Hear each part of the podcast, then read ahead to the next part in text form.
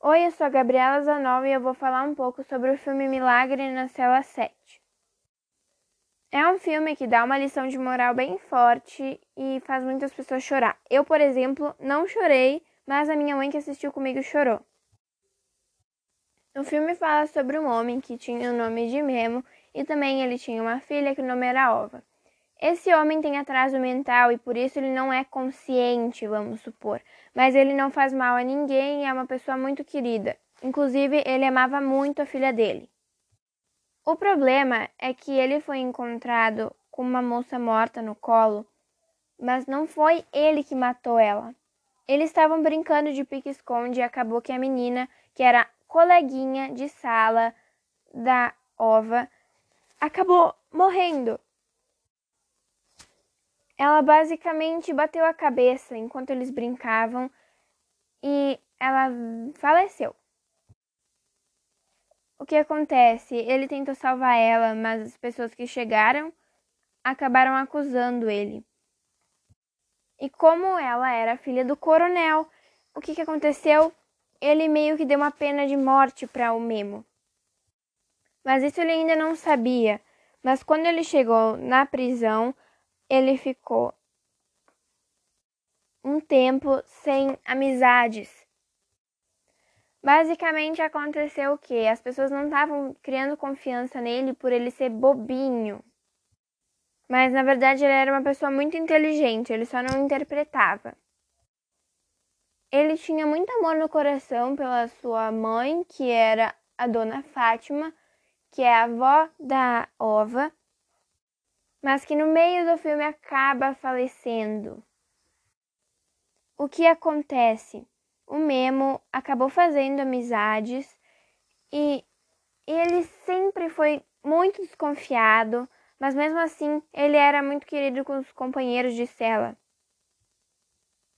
Depois de um tempo, ele foi se enturmando e acabou fazendo algumas amizades. A filha dele não podia ver ele e ninguém podia ver ele, então ele ficava muito triste.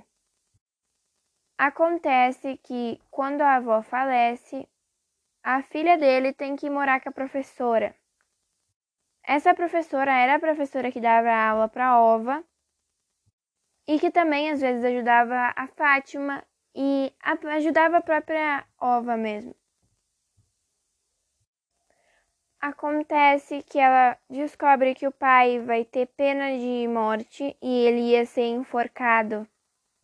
Mas teve uma salvação que basicamente foi uma testemunha, que era um ex-policial, só que ele viu, realmente viu, do lugar aonde o Memo estava, que ele chamava de Gigante Caolho.